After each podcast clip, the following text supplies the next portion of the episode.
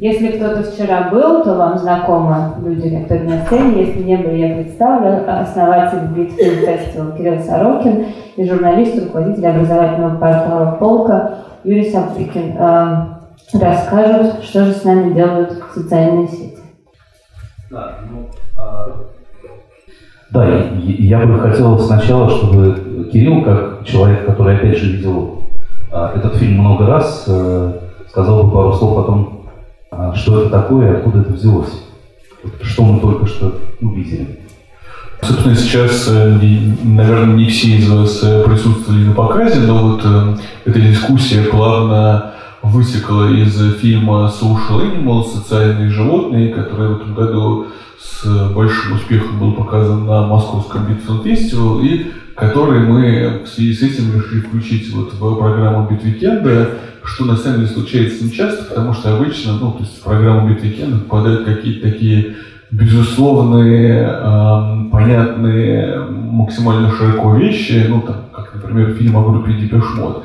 И вот э, в этом смысле достаточно показательно, что, наверное, самым таким э, неочевидным, а, но в то же время вот сейчас уже можно сказать, что безусловным хедлайнером этого года оказался этот фильм Social Animals, который везде, в общем-то, от э, там, Петербурга до Владивостока вызывал самую э, живую реакцию, да, и связано это непосредственно с тем, что, в общем, это в фильме Social Animals речь идет про конкретно про Инстаграм, про нескольких его героев, да, вольных, невольных, а, то есть про людей, на которых, э, на жизнь которых Инстаграм влияет ну, самым прямым способом, да, то есть там а, есть какие-то такие классические типажи, а, на которые все из нас, наверное, да, кто сталкивался с социальными сетями, то есть, наверное, все-таки все понимают, да, какие там они в принципе существуют, то есть э, и люди, для которых это такое Э, локальное и очень личное средство самовыражения, и люди, которые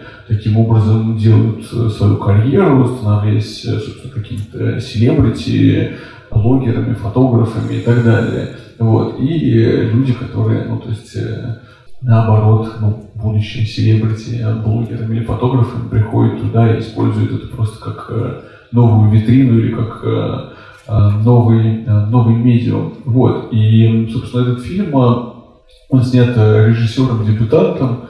Это его первый полнометражный фильм. До этого он снимал преимущественно всякие ролики, ну, как это часто бывает с молодыми американскими режиссерами. Ну, вот, вот этот фильм попал в конкурсную программу фестиваля South by Southwest. Это такой большой фестиваль, э, э, большой фестиваль всего на свете в Остине, где есть музыкальная программа и есть и кинопрограмма. И вот, ну, собственно, последние несколько лет это такой фестиваль, который является ну, флагманским для американского независимого кино, как документального, так и недокументального. Там, в прошлом году он открывался мировой премьерой нового фильма Ричарда, Ричарда Линклейзера в этом году «Танцы Малика», да, ну, то есть это такой большой состоятельный фестиваль, и ну, вот то, что он включает в конкурсную программу фильма, посвященную социальным сетям, это, в принципе, как бы страшно показательно, потому что, а, ну, это вот э, фильм, который лично нас заинтересовал, потому что показывает, то есть есть довольно много фильмов про социальные сети, но они все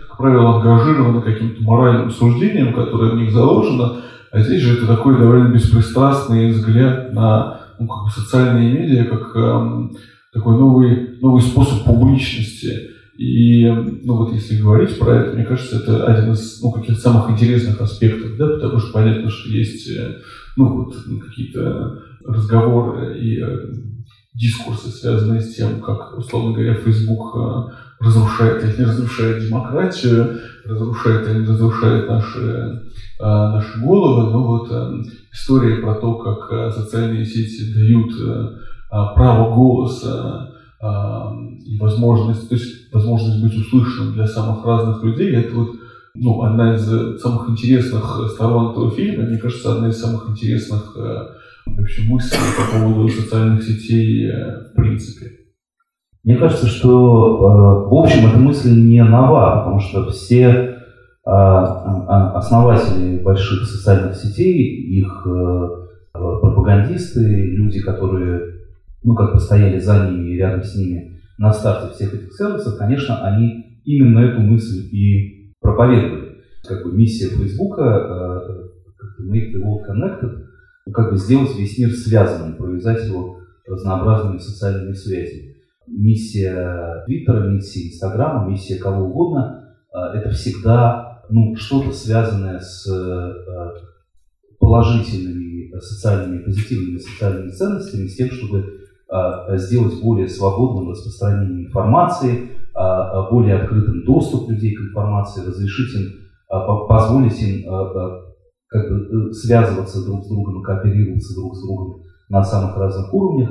Вот. И, в общем, я очень хорошо помню обложку журнала Wired американского с Марком Цукербергом. Это было, наверное, год там, 2004-2005. Про то, что, и вынос на обложке был, что Значит, пред, предыдущая империя зла это Microsoft, пред, вот, э, теперь империя зла это Google, а, а Facebook это как бы империя э, добра. Это то, что идет на смену вот этим мега-монстрам, пытающимся контролировать весь интернет, и заходит со стороны какой-то всеобщей демократизации, равного доступа к информации, к средствам самовыражения, к э, тому, чтобы делиться или публиковать то, что ты знаешь и то, что ты видишь, и так далее, и так далее.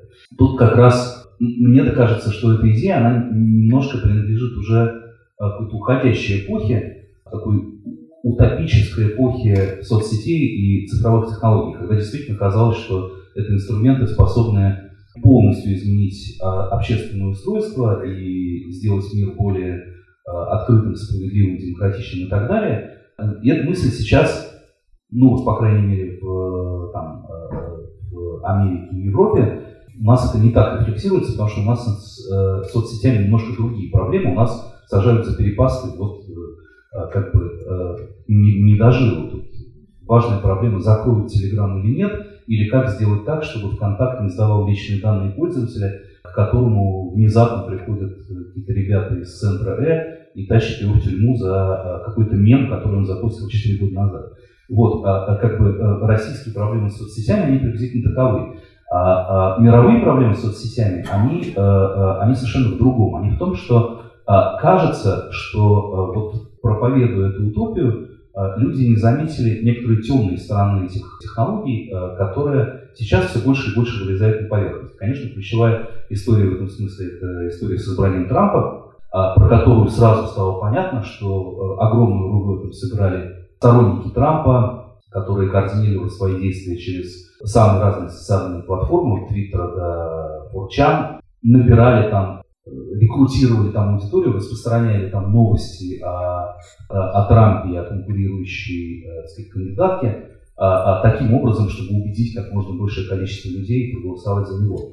А, плюс к тому началась очень быстрая история с как бы русскими хакерами, которые взломали сервер демократической партии, выложили в открытый доступ переписку Клинтон, и это тоже повлияло на, на исход голосования. Но так или иначе, Трамп оказался первым э, политиком, который ну, вот настолько отчетливо пришел к власти с помощью социальных сетей и цифровых технологий. Да, и еще была история, извините, с компанией Cambridge Analytica, э, консалтинговая компания, которая в какой-то момент уже после победы Трампа заявила, что у них есть технология, позволяющая составлять цифровой портрет каждого пользователя Фейсбука по следам, которые он в этом Фейсбуке оставил, по лайкам, по комментам, по тому, кто куда заходит, а, просто автоматически определять а, приблизительно а, твои взгляды, твой возраст, какие-то твои точки беспокойства. И с помощью этой технологии они якобы, опять же, подтверждений тому нет, распространяли в Фейсбуке очень адресно ориентированную рекламу,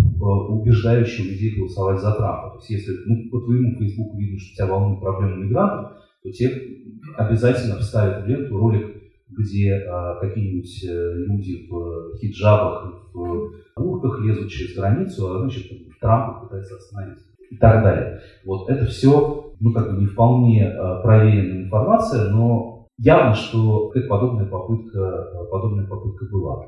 Вот. И в этот момент произошел э, некоторый перелом, когда от э, рассказа об э, открытых платформах, где люди могут делиться информацией, вдруг средства массовой информации радикально перешли к рассказу о тех же самых платформах, как о, об инструменте распространения фальшивых новостей, как среде информационной, которая э, заставляет пользователей замыкаться в каком-то информационном пузыре, какой-то изолированной от всего окружающего мира камере, куда пропускаются только удобные для этого пользователя новости, как о среде, в которой, э, которая устроена так, что в ней резко поляризуются мнения и по любому поводу происходит какой-то грандиозный скандал, и э, в э, э, этих скандалах уже нет правых и левых, демократов или республиканцев, либералов или консерваторов, а есть просто бесконечная ругань всех со всеми. Как бы сам, само устройство, сам алгоритм Фейсбука провоцирует эти э, бесконечные скандалы и бесконечные споры. И, наконец, ну, как бы еще одна линия всех этих обсуждений – это разговоры о том, что и э, интерфейсы социальных сетей, и вообще а, ну, как бы те или иные интерфейсные дизайнерские решения в браузерах, смартфонах, э, диджитал-сервисах и так далее, и так далее, устроены так, что они подсознательно влияют и контролируют, влияют на а, поведение людей. Что они в некотором роде используют наши ну, там, особенности восприятия, нами самими неосознаваемые, какие-то инстинктивные механизмы реакции на там, те или иные вещи, так, чтобы э, подсадить нас буквально на а, пользование этими сервисами, вызвать аддикцию, сделать а, так, чтобы мы как можно чаще, например, заходили в Facebook, как можно больше времени проводили там, сами не осознавая, почему мы это делаем, чтобы мы в некотором роде переставали контролировать себя.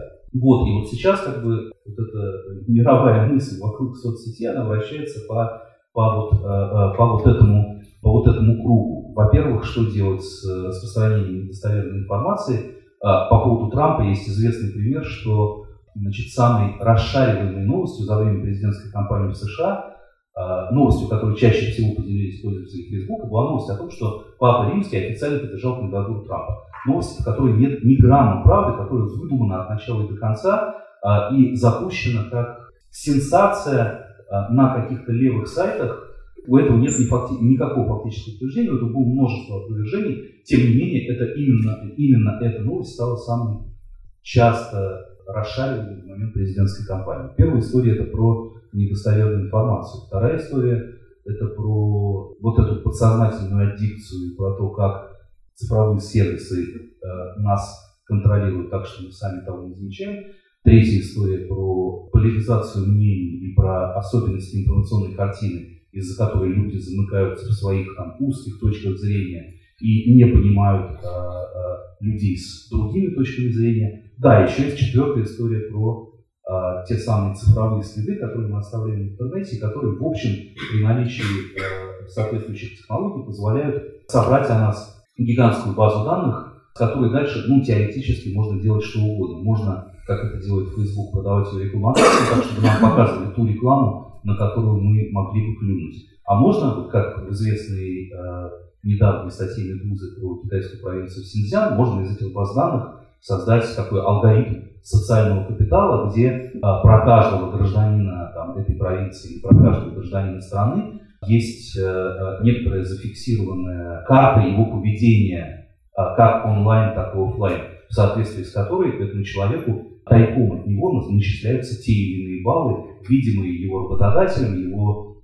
людям, которые выдают ему медицинскую страховку, банкам, которые выдают ему кредит, всем видно, насколько он благонадежен или неблагонадежен. Э, это все э, э, возможно благодаря абсолютно рядовым действиям, которые мы не считаем опасными, которые мы каждый день проделываем в интернете. Поэтому, ну, в общем, вопрос, что соцсети делают с нами, это лишь один из э, таких острых вопросов, которые обсуждаются, потому что соцсети еще что-то делают из нашей приватностью, ну, то есть они его разрушают, э, безусловно, абсолютно незаметным для нас образом. Соцсети еще что-то делают с политическим устройством общества, а, а, они а, работают на поляризацию и на бесконечный скандал по любому поводу всех со всеми.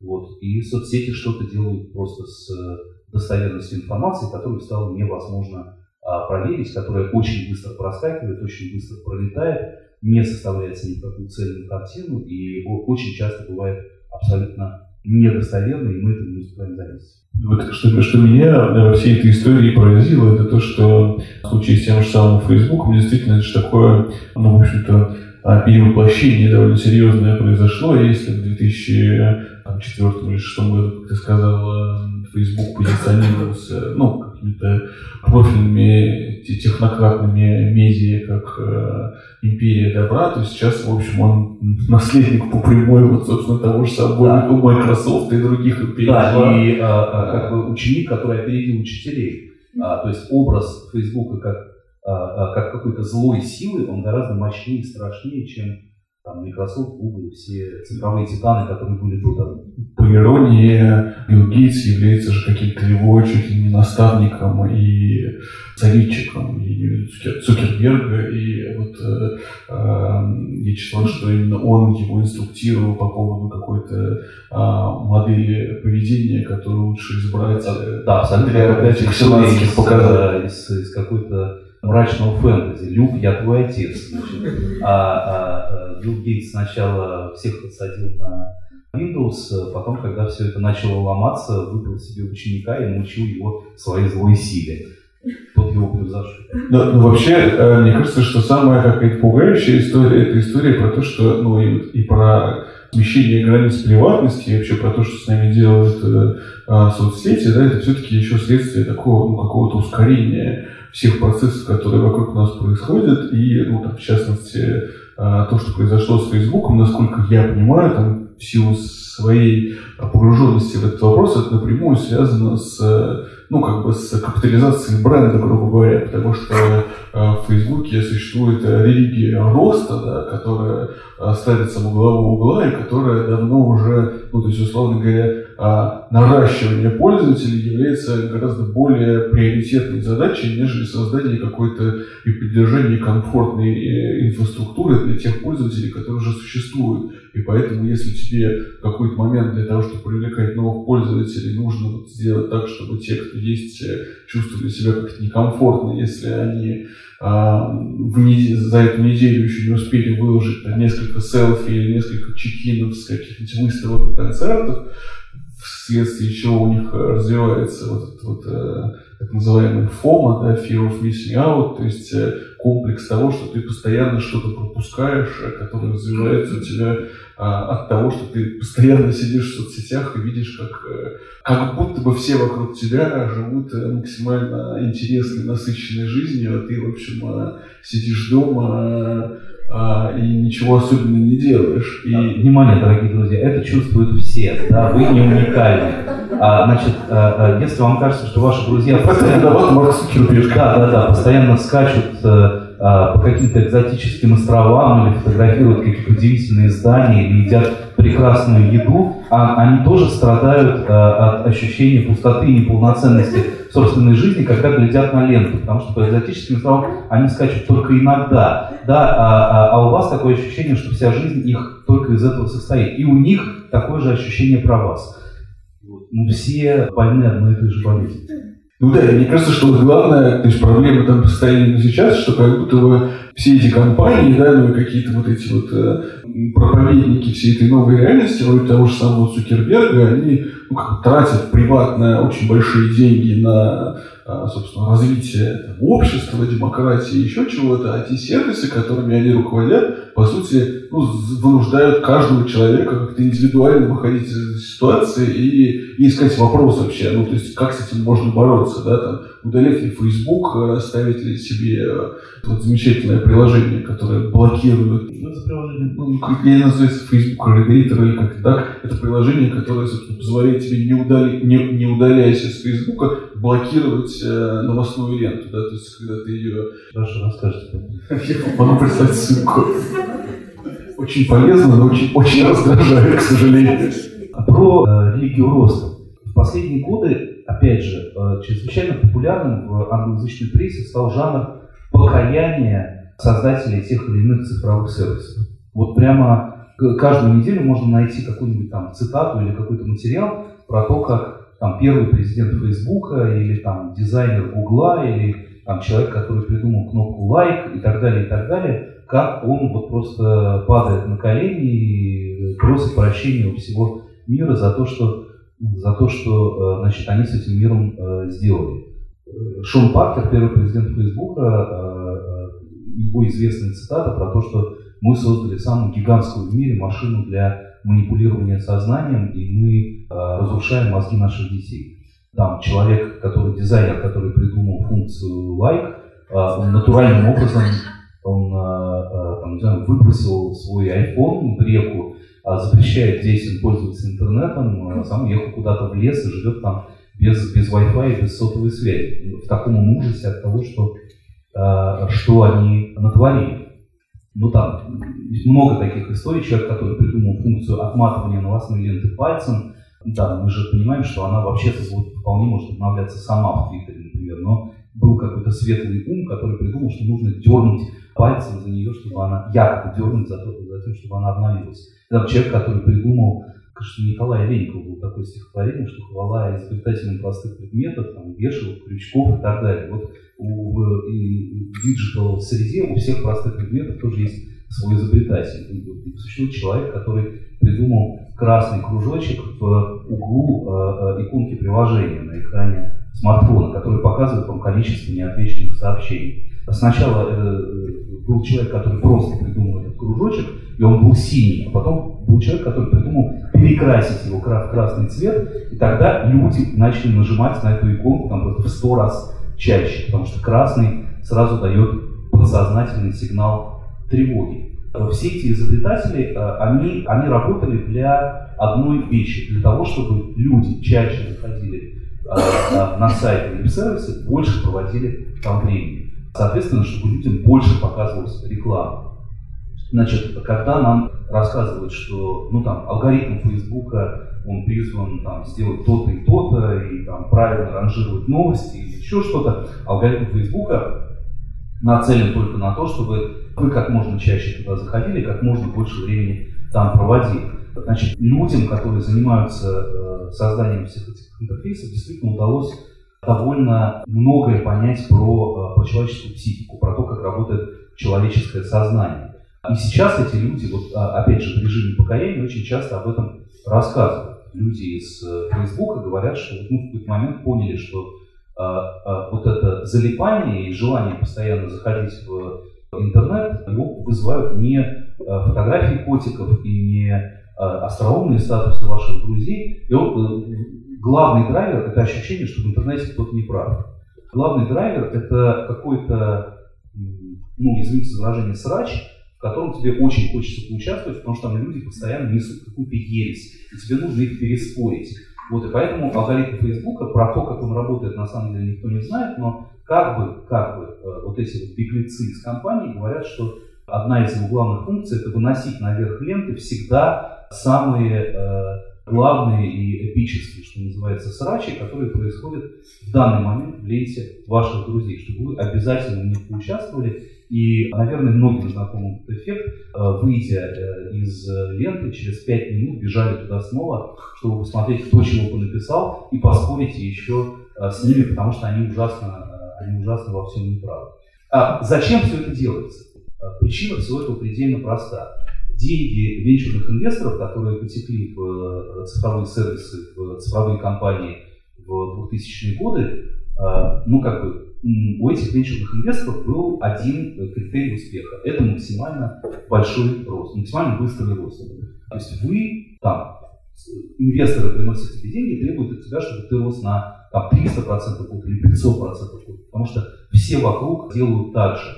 И э, э, компании любыми средствами, в том числе средствами, манипулирующими подсознательно нашим, э, нашей психикой, добиваются вот этого многократного роста многократного увеличения просмотров и увеличения показов рекламы, денег, собранных за эту рекламу. То есть в конечном счете причина этого а, совершенно не злодейская, не то, что там сидел какой-нибудь доктор зло в значит, Силиконовой долине, который хотел контролировать наши мозги. Причина просто в том, чтобы а, эти компании хотят заработать как можно больше денег, и инвесторы от них требуют, чтобы они заработали как можно больше денег. Все сводится к, к, тому, что, что как, как обычно во всем виноват проклятый капитализм. Да, все сводится к тому, что виноват проклятый капитализм. У меня в бытность мою редактором журнала Афиша был опыт общения с российскими инвестиционными банкирами, которые, в общем, ну там это была такая компания, а, которую возглавлял гражданин США, которые в какой-то момент купили издательство дом Афиша, мы поехали представлять им стратегию э, издания, долго рассказывали про то, что мы хотим делать, там, сям, проекты открывать, какие развивать, как чего. Они сидели, смотрели на это с скучающими лицами, явно ничего не слыша. В конце сказали, это неинтересные кривые, покажите нам интересные кривые. А, ну, вот графики роста, да, ну, какие интересные кривые. Ну, говорит, ну, не знаю, мы купили лесопромышленный комбинат недавно, там кривая интереснее, чем у вас. Непонятно, зачем мы в вас вложили деньги. Голова, а, они очень быстро нас продали, как-то вот так хитро обдурив жизнь и заработав на этом довольно большую сумму денег. Значит, глава этой компании сейчас, последнее, что я про него слышал, что он вложил 400 миллионов долларов в Канаде в компанию по производству и продаже марихуаны. Вот, а, а, а, ну? Да, что в канале реализовали рекламу. Ну, в общем, э, тут действительно ну, нет особой разницы. Афиша, Facebook, э, марихуана, марихуана да. Но как, ну, как бы все, что, э, все, что приносит деньги, everything works. Еще интересная, интересная история да, про то, как, говоря про марихуану, да, и про то вообще, что, что например, блокируется в, в интернете и в частности в соцсетях, потому что я уверен, что каждый из нас сталкивался с какими-то такими парадоксальными ситуациями этих блокировок, и там собственных аккаунтов, и там аккаунтов э, там, друзей знакомых. И в частности, в этом году вышел э, такой один из э, главных документальных фильмов ну, в плане какой-то востребованности и обсуждаемости, который называется The Cleaners, то есть чистильщики. Это фильм а, про людей, которые, собственно, вот э, следят а, за порядком в интернете, да, и... Карантинные человечки, фиксики. Ну да, да? то есть вот, вот, по большей части эти фиксики, то есть все большие компании, Google, и Twitter, и Facebook, занимают какие-то компании, условно говоря, там, на Маниле или в Индонезии, где люди сидят там сутками напролет, смотрят самые, ну, на самом деле самые ужасные вещи на свете, начиная от каких-то пропагандистских эгиловских видео и заканчивая порнографией, еще чем-то. Но при этом понятно, что сплошь и рядом а, возникают какие-то спорные моменты, когда, условно говоря, какой-нибудь э, американский художник э, выкладывает э, провокационный, но в то же время максимально рассудочный осмысленный а, коллаж, в котором Трамп изображен с, простите, маленьким членами, да, а, и это тоже, ну, то есть, условно говоря, такой политический стейтмент, э, это а, работа, которая набирает какой-то миллион лайков, и на следующий день блокируется как, э, условно говоря, неподобающее изображение, да, потому что, а, ну, потому что там есть дата. Вот. И, соответственно, все последующие, то есть, условно говоря, на этом а, все обсуждение, это вот как приобретает а, новый виток, который вот уже является таким классическим, как Юджи сказал, срачем. Да? А, и, и в этом смысле то есть нет никаких эм, других инструментов, да, то есть если всем кажется, что вот есть какие-то, не знаю, умные алгоритмы или еще что-то, да, то есть, э, а, которые за, на самом деле за этим следят, а, выясняется, что, в общем-то, люди, которые ну, заправду это администрируют, по большей части это вот э, могут быть люди, которые даже, условно говоря, не говорят на том же языке, что и ты. Да.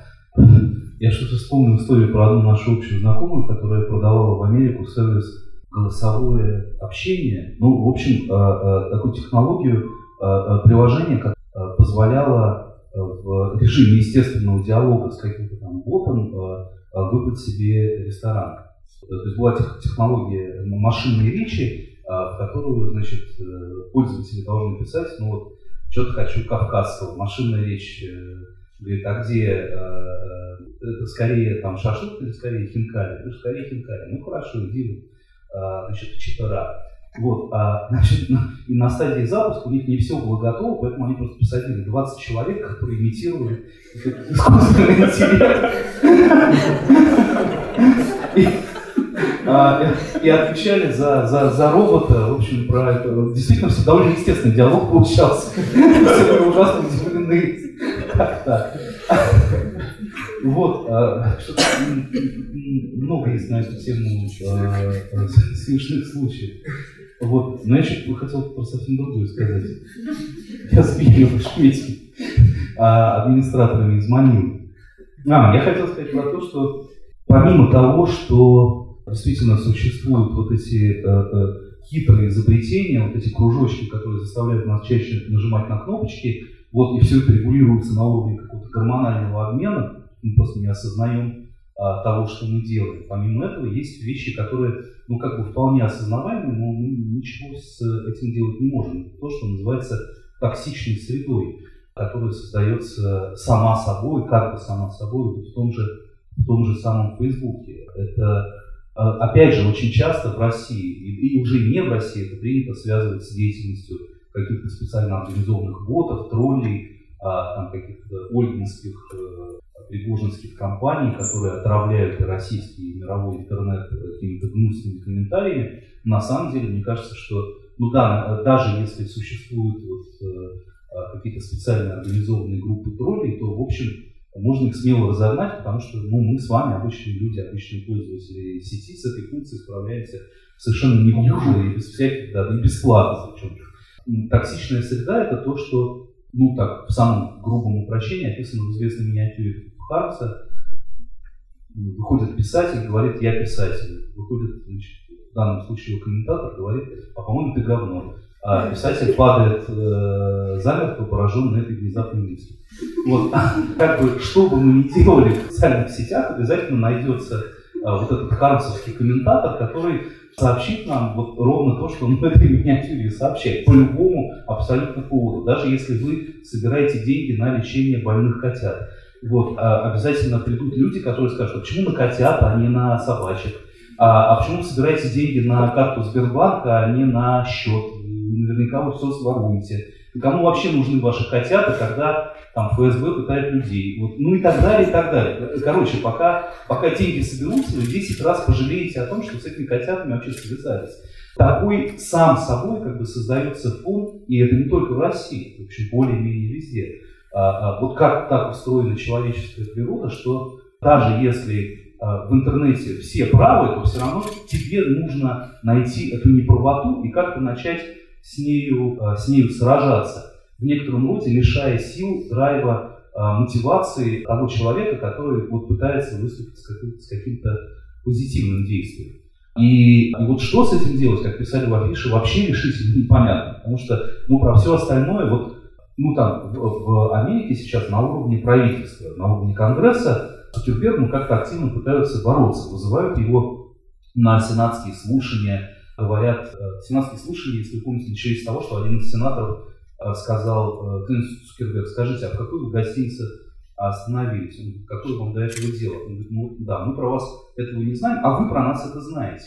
Потому что, ну да, в общем, по следам, оставленным в Фейсбуке, можно понять, где этот сенатор останавливается, куда он ездит, что там, где он бывает и так далее, и так далее, откуда он заходит в сеть и так далее, и так далее. Вот, и поэтому, ну, как бы э, можно, наверное, гипотетически выработать какие-то механизмы для того, чтобы, с одной стороны, чуть-чуть вот зашлить э, назад э, э, как бы нашу приватность, те, ту информацию, которую мы делимся э, э, о себе. Да? Если вы помните, там, полгода назад все цифровые сервисы вдруг начали предлагать вам подписать какие-то новые соглашения, новые условия их использования, был связан с принятием в Европе более жесткого закона по поводу защиты приватных данных. Вот, с одной стороны, можно чуть-чуть ограничить приватность, с другой стороны, можно как-то побороться с fake news, с э, недостоверной информацией, которая распространяется через соцсети. С третьей стороны, наверное, можно просто на уровне там, антимонопольного законодательства попытаться раздробить э, супер большие компании, которые начинают уже захватывать полностью весь рынок. Все это теоретически возможно.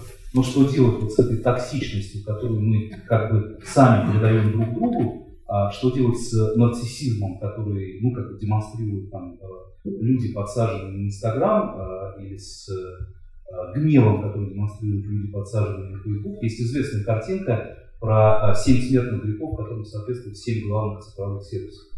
Вот, ну там, гнев это Фейсбук, ну, Тиндер это понятно, что вот не помню, короче, вот как-то они все очень здорово раскладываются. Вот что делать с тем, что эти цифровые сервисы эксплуатируют наши, ну, как бы, самые темные страсти, и даже вроде бы не эксплуатируют, они ничего специально плохого не хотели, а оно как-то само туда переливается.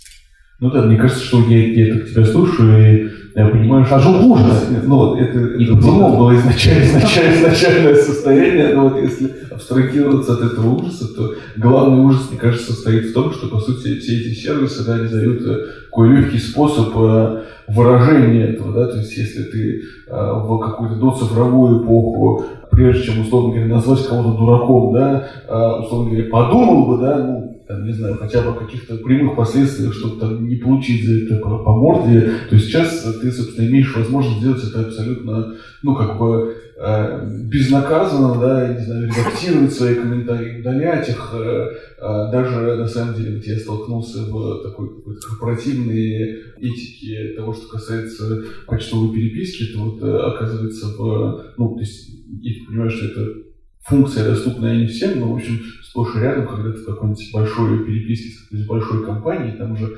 существует 150 человек, вот там какой-нибудь один человек, которого включили туда недавно, пишет какую-то глупость, которая, очевидно, ну, попала туда случайно, то потом он отзывает это письмо, и тебе, собственно, с, за, вслед за этим письмом приходит, э, когда все его уже прочитали, э, приходит отдельное сообщение о том, что пользователь такой-то отозвал свое письмо, ну, то есть тем самым, по сути, он просто как бы расписывается в том, что сморозил какую-то глупость. И, вот, и это тоже, ну, как какая-то такая новая реальность, но с другой стороны, как, как ты правильно сказал, мне кажется, что токсичная среда и какие-то глобальные процессы, будь то избрание Трампа или Брекзит, э, или, не знаю, новая волна интереса к правым идеям по всей Европе, что это, а, условно говоря, вызвано какими-то другими процессами, ну, если только не считать, что там кризис беженцев, э, условно говоря, спровоцировал Facebook, который, в свою очередь, э, спровоцировал арабские революции ну, всему. Ну, про арабские революции мы уже довольно четко понимаем, что миф о том, что их спровоцировал Facebook и Twitter, это ну, как, как бы, э, это картина, созданная некоторыми активистами, которые э, э, организовывали группы в Фейсбуке и Твиттере, э, но э, эти группы решающего значения не имели, решающей роли не имели, а имели, там, допустим, какие-нибудь братья-мусульмане в Египте, которые никаким Фейсбуком не пользовались вообще. Вот а, а, а они в итоге выступили главной движущей силой, хотя если ты заводишь там event в Фейсбуке и туда а, значит, чекинятся люди на площадь Тахрир, то тебе кажется, что ты тут главный, конечно. Это такой тоже распространенный эффект. Ну вот, э, надо сказать, что, возможно, я тут выступаю каким-то адвокатом дьявола, но э, вот во всей этой истории с Трампом, э, что меня поразило больше всего, э, ну, особенно на фоне разговоров про вот, вмешательство и как бы какой-то несоизмеримый урон, который был нанесен и fake news и ботами, да, тут я скорее на стороне Цукерберга, который то есть, в какой-то момент э, э, сказал, что, ну, в общем-то, да, я допускаю, что а, действительно были такие материалы, их было много, но в то же время, да, их, э, а, то есть, условно говоря, их количество не может а, тягаться с какими-то живыми людьми, которые сделали этот выбор а, абсолютно осознанно. И в этом смысле про осознанность э, и Facebook интересная деталь состоит в том, что а, это абсолютно официально, что а, Facebook эм, довольно давно уже изловчился, условно говоря, находить способы для такой вот капитализации каких-то громких событий, будь то там Супербол или американские выборы. И, собственно, перед этими выборами он, по сути, предоставлял такую функцию всем кандидатам, то есть он предлагал им, а, помимо покупки рекламы в Фейсбуке, предоставить специального менеджера, который поможет им эту рекламу правильным образом таргетировать. И, собственно, администрация Трампа ну, собственно, согласилась и приняла такого человека, а э, компания, компания Клинтон и ее администраторы отказались от этого. Да, ну тут встает, конечно, вопрос, что со всем этим делать вот нам, простым людям труда, а, про обычные социальные... Мне кажется, на самом деле, Юр, что вот мы сейчас с тобой разговариваем про срачи, про Трампа и так далее. Может быть, у всех людей, которые нас слушают, это, в принципе, для них не первостепенно. Я а, абсолютно в этом уверен. Я абсолютно в этом уверен. Ну, как бы и, и, и, и счастливы те, кто не понимает, о чем мы говорим. Вот. То есть, во-первых, простите нас, дорогие слушатели, мы тоже, конечно, а, как активные пользователи соцсетей, живем в каком-то своем герметичном замкнутом мире, нам кажется, то, что в нем происходит, то, что в нем обсуждается, это абсолютная правда и всем интересно. Хорошо, что мы вспомнили об этом на 45-й минуте нашего разговора. Вот, а, а, а во-вторых, а, ну, в общем, если а, вас действительно все это не очень волнует, то вы находитесь в совершенно прекрасной ситуации, потому что, ну, грубо говоря, действительно нет никакого системного выхода, кроме того, чтобы сделать над собой какую-то такую операцию, чтобы оно тебя не волновало. А, есть такой американец по имени Джейрон Ланье, а, он один из э, пионеров разработки виртуальной реальности, работал в Atari и Microsoft, там, я помню, сейчас лет уже за 50, в общем, такой старый э, хиппи, пионер интернета, э, человек, который там разрабатывал какие-то многие базовые вещи, которые потом, там, игра Second Life, например, которые потом были использованы в каких-то других более современных вещах. Вот, он периодически пишет какие-то большие книжки, осмысляющие все эти технологические сдвиги. Последняя его книжка называется «10 причин, по которым вам нужно удалить э, э, ваши аккаунты в соцсетях прямо сейчас».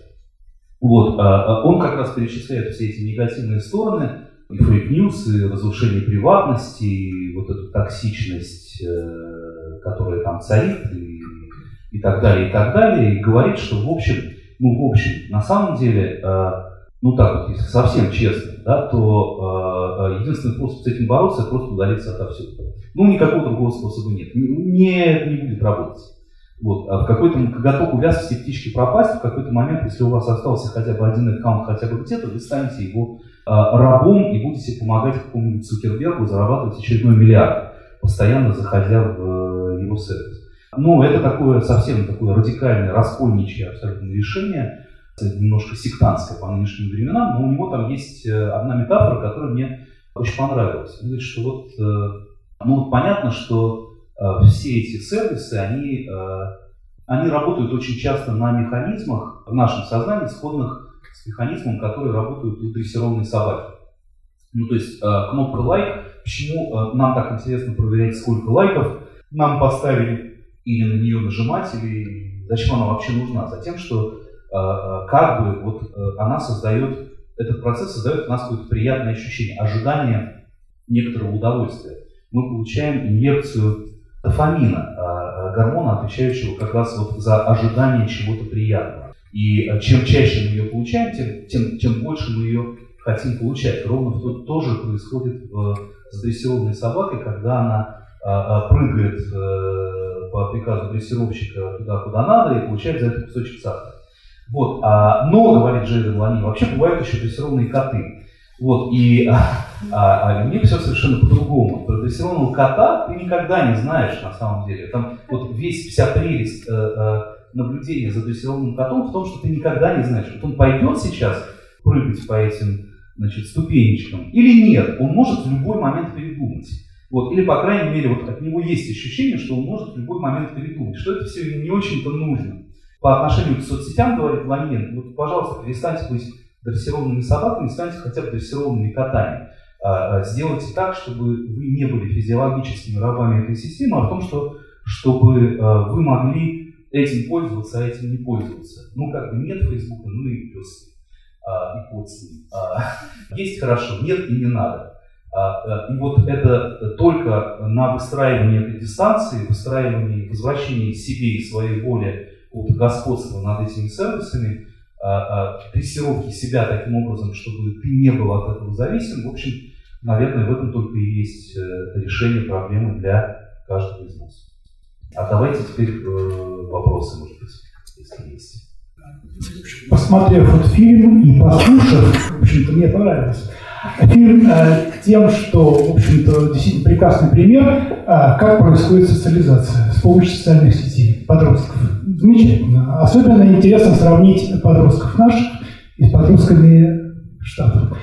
Но дело не в этом. Вот э, мне почему-то, когда я слушал и смотрел, мне почему-то на память прошла цитата, которую употребил Александр Сергеевич Пушкин э, к первой, э, к, э, в начале первой главы, точки из Петра Вяземского. И жить торопится и чувствовать спешат. То есть мы здесь, возвращаться должны к основам.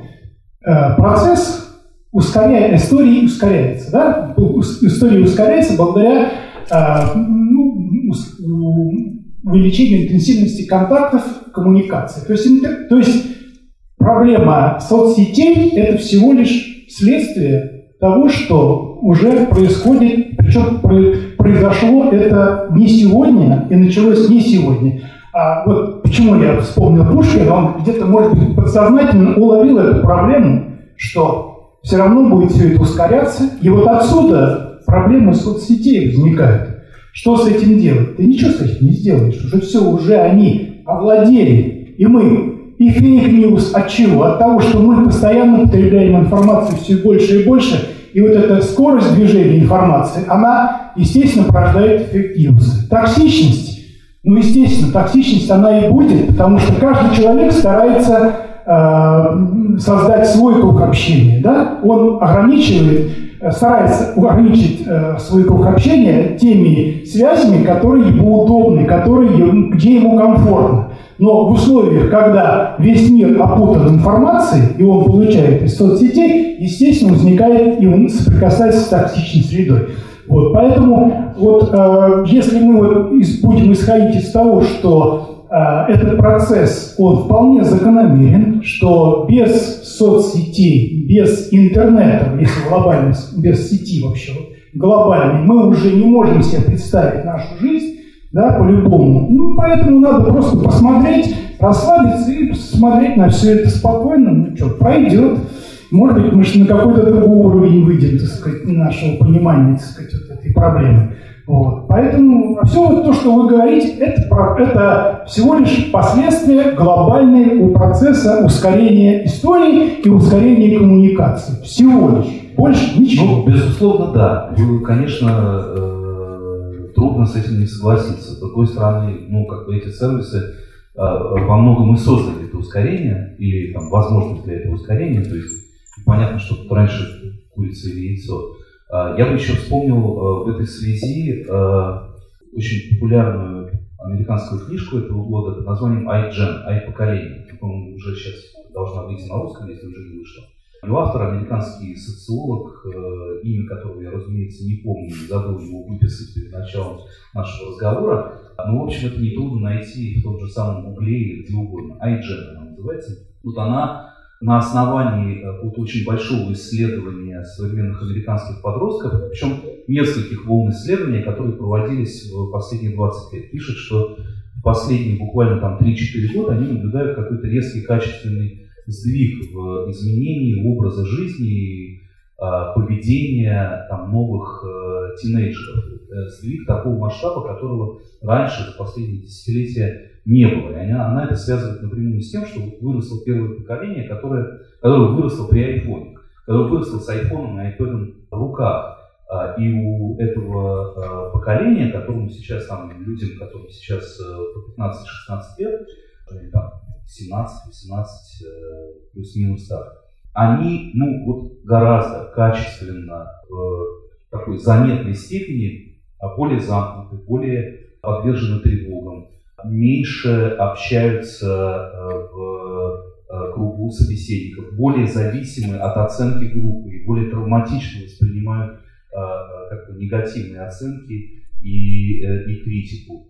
Позже начинают выпивать, позже начинают заниматься сексом.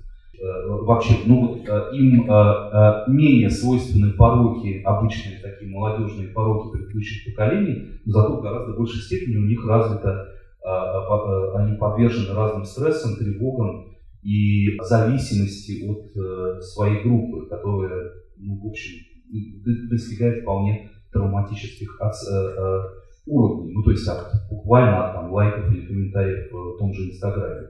И ну, с одной стороны, страшновато, да, с другой стороны, понятно, что какой-то будущий американский социолог через 20 лет напишет еще одну книжку про еще какую-то следующую молодежную беду, по сравнению с которой вот это будет казаться уже милой э, и старомодной причудой. Да? Ну, вот, наверное, так, так человечество и развивается, это правда.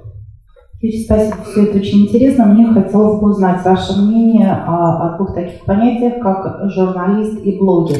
Вот э, в чем вы видите их близость, разницу и вообще, собственно, блогеры сейчас, с одной стороны, они активно отжимают рынок у журналистов, а с другой стороны, многие журналисты, такие как Парфенов, Дудь, они уходят э, в интер... ну, социальные сети, заводят свои каналы и, по сути, становятся блогерами. Что вы об этом думаете? Ну, мне не кажется, что граница проходит именно здесь. Э, э, конечно, люди Парфенов занимаются журналистикой, строго говоря. Того, что они занимаются и не в телевизоре, а в YouTube, в общем, ничего не изменилось. И то, что они делают, и модель экономическая того, что они делают, она примерно так же, как если бы они сделали это в телевизоре. Разница тут, по-моему, ну, между тем, занимаешься ли ты этим как своей основной профессией, мы говорим о журналистах.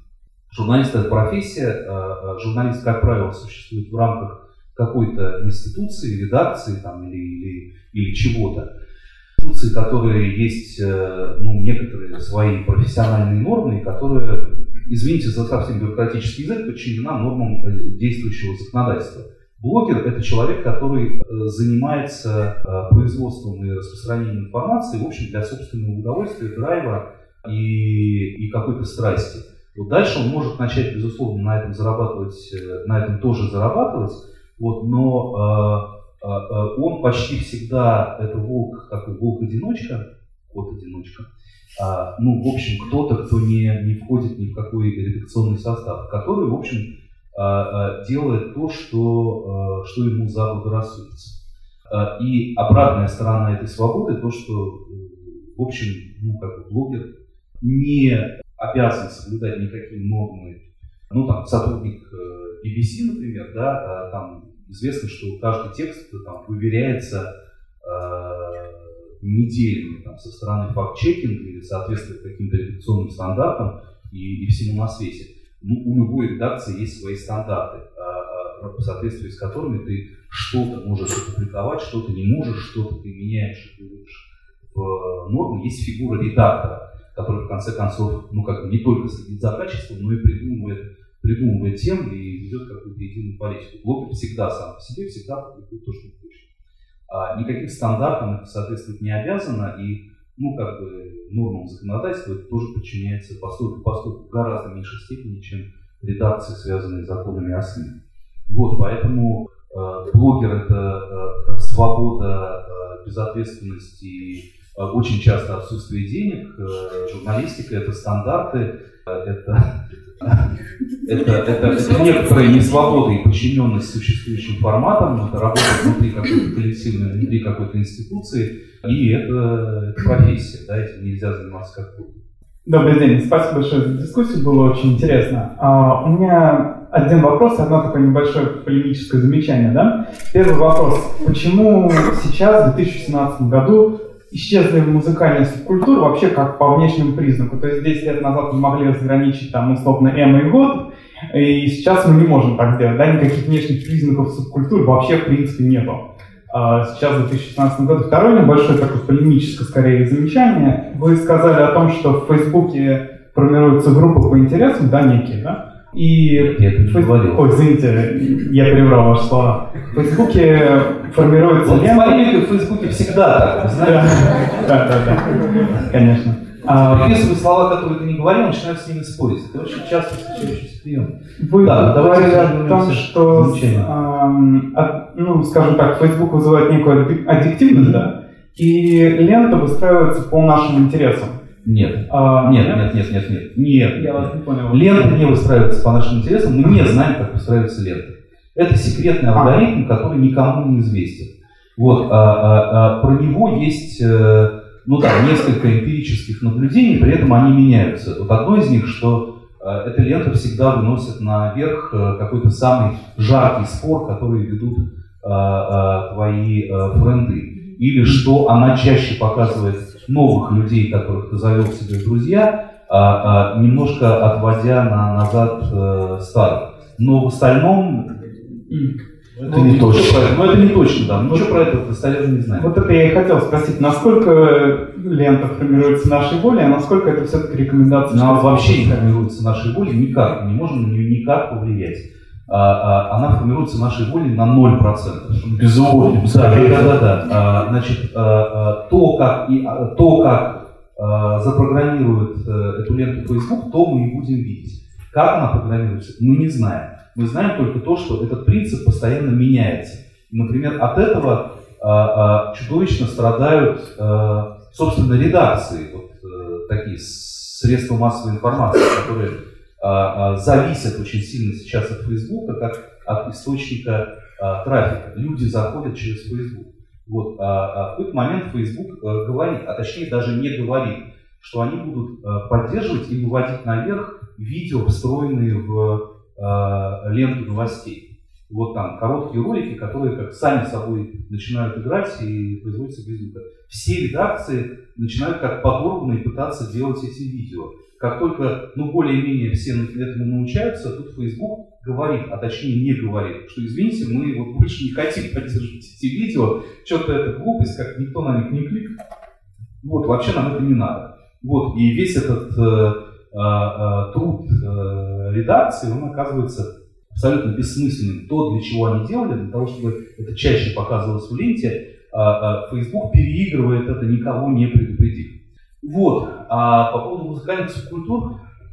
Не знаю, мне кажется, что, что в принципе, просто, наверное, исчезло такое как бы яростное противостояние, да, и в этом смысле ну, вот там в моем детстве, да, я вот помню его, да, действительно была такая какая-то мощная дихотомия, что вот там есть, не знаю, рэперы, а есть э, металлисты, да, и вот сейчас мне кажется, что в да, принципе... Вот ДМ, это, знаете... То есть, что, что, что сейчас э, это, это ну, стало каким-то, я не знаю, наименее важным, что ли, э, критерием и параметром для того, чтобы понимать, условно говоря, друг тебе ты человек или враг. Ну, может быть, это ну, мне тоже кажется, да, что э, какие-то вот такие групповые идентификаторы, они перестали быть связаны с музыкой. То есть э, э, на вопрос человеку 16 лет, кто ты такой, а человек отвечает, ну там, не я металлист или я... Я блогер. Да. Я, не знаю, я любитель аниме. Вот. Э, или каких-то там игровых э, субкультур. Всего шло в сторону каких-то вот ну, не знаю, музыка перестала быть каким-то просто способом, не знаю, самоидентификации, да, и, то есть даже если ты там слушаешь, э, как, то есть на самом деле я могу там, с, там, с уверенностью сказать про каких-то своих вот э, там, а, родственников, которым там, не знаю, 18 лет, да, и вот этот человек, который э, может, там, не знаю, сегодня слушать Хаски, а завтра э, ну, Аллу Пугачеву, ну, в общем, что-то диаметрально противоположное, что, чтобы, ну, как бы, порицалось в моем, моем детстве. Ну да, все эти э, э, такие немножко снобские границы, они оказались разрушены, а идентификация, самоопределение находится где-то других плоскостях просто. Скажите, пожалуйста, а вы упомянули про китайскую систему социального кредита, вот это отслеживание капитал, да? Да, одобряемого поведения, как онлайн и офлайн инвесторов. Как вы считаете, это неизбежность или нужно как-то все-таки, может быть, как-то с этим бороться? Первый вопрос. А второй, насколько это в России вообще актуально и нам грозит? Потому что сейчас у нас скоро будет очередная, по-моему, уже третья попытка ввести электронное удостоверение личности, да, ID, аналог. А, и плюс к тому, хоть у нас проникновение интернета еще не самое большое относительно, но уровень интеграции разных сервисов и развития, там, госуслуг, банковских, ну, достаточно серьезный. И при желании можно оплатить систему так, что за штраф по неправильной парковке вы получите кредит, условно говоря. Я считаю, что а, все заинтересованные структуры, начиная от, э, там, не знаю, ФСБ до Сбербанка, сейчас следят за тем, что делают в Китае, вот, вот с такими широко открытыми глазами. Что, конечно, а, а, всем это ужасно интересно, и все видят в этом некоторое, э, некоторое возможное и, может быть, даже желательное будущее. А, а, я абсолютно уверен, что уже написаны все проекты создания какой-то единой цифровой системы того и этого, а, и уже просчитано, сколько миллиардов из бюджета на них должно быть выделено. Я удивлюсь, если это не так. Потому что ну, это настолько укладывается в логику действий э, нынешней власти, которая, с одной стороны, про ну, как бы контроль и э, с другой стороны, про развитие цифровой экономики, тут счастливо соединяются а, э, вот эти две тенденции. Одна э, ну, как контроль э, и такое ужимание гражданских прав, с другой стороны перевод все это на цифровые, цифровые платформы. А, а, как мы можем с этим бороться? Вот политолог Екатерина Шульман, например, значит, она а, очень часто говорит, что а, а, вот зачем нужны гражданские права? Затем, что а, вот в мире будущего, когда, а, а, как известно, ну, такие общие места футурологических прогнозов. Очень множество профессий будут делать ну там, роботы или искусственный интеллект, что очень много управленческих решений будет передоверено от живых людей алгоритмам. Ну, то есть вот этот социальный капитал, это что в конечном счете такое? Это алгоритмизация принятия решений. Не человек сидит в банке и решает, давать себе кредит или нет, а это решает непонятно кто.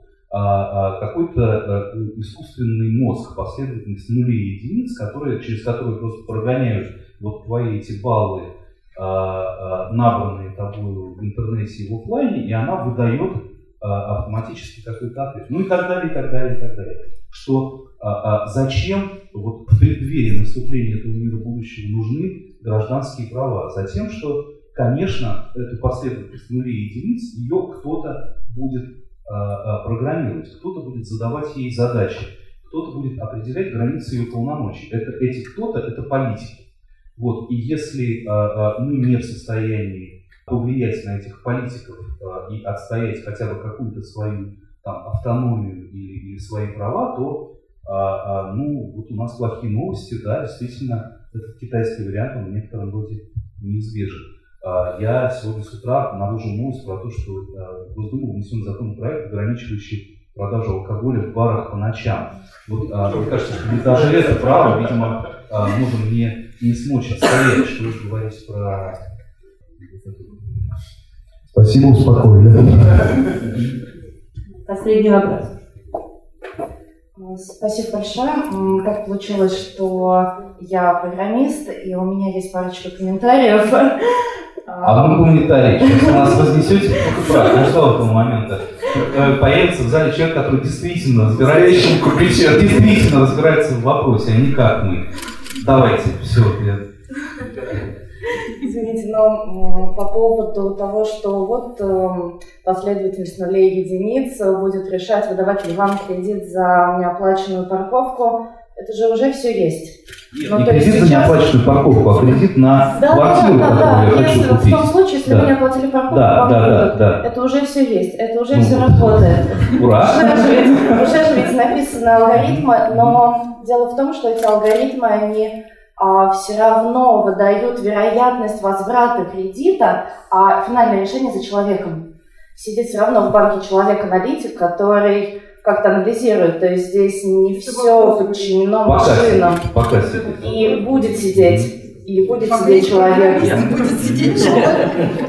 А, потому что, как говорят, мы обязательно изобретем искусственный интеллект, когда заведемся естественно. Мгм. Вот. То есть пока есть естественный интеллект, искусственно изобретен не будет. И еще один комментарий по поводу того, что никто не знает алгоритмы, которым работает Facebook. А так получилось, что я программист как раз в сфере веба, и эти алгоритмы, они известны. Все зависит, правда, от вас. Куда вы поведете мышкой, это все отслеживается. Куда вы кликнете, это тоже отслеживается. Вы же правильно сами говорили про таргетированную рекламу. И это, правда, очень легко контролировать самим, что вам покажет Facebook и чего вам не покажет. Нет, я точно знаю, что нет. Потому что я а, а, проводил разные манипуляции на своих лет. У меня есть, например, мои а, а, близкие друзья или люди, с которыми я работаю, люди, которых мне хотелось почитать, Мгм. а, а, а, которых мне не показывают. Я специально неделями месяцами ходил к ним на страницы, ставил лайки, А сердечки, сколько лет вы находитесь в соцсетях? А? Вы понимаете, что 10. Вот эти две недели, два Так месяца, вот, это вот мне- мне- ничтожное. мне- Вам мне- нужно лет восемь Нет, ходить нет, к ним, чтобы они вам стали стабильно показываться. Спасибо большое. Но мне кажется, у нас есть зас- засланный агент Фейсбука.